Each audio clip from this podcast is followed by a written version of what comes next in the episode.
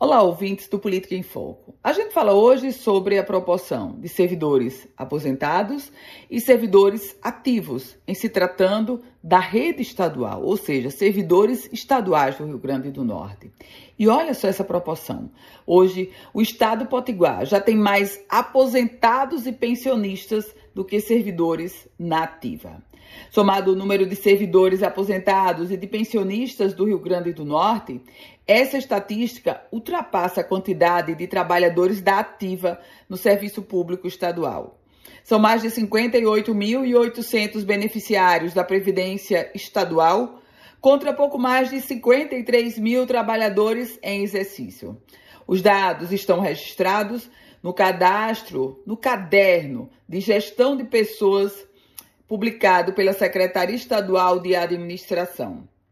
A folha hoje mensal do Estado do Rio Grande do Norte, ela alcança a cifra de 770 milhões de reais.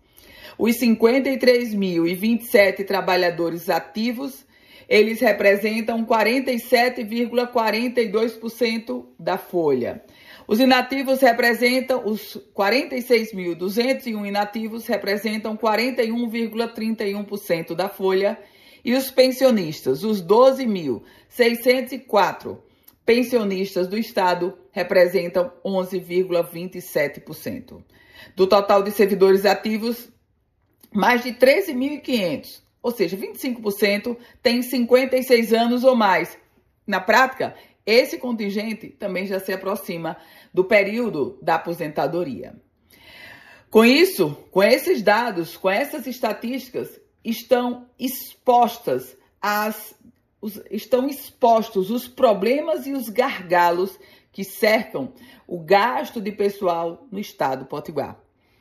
Eu volto com outras informações aqui no Política em Foco com Ana Ruth Dantas.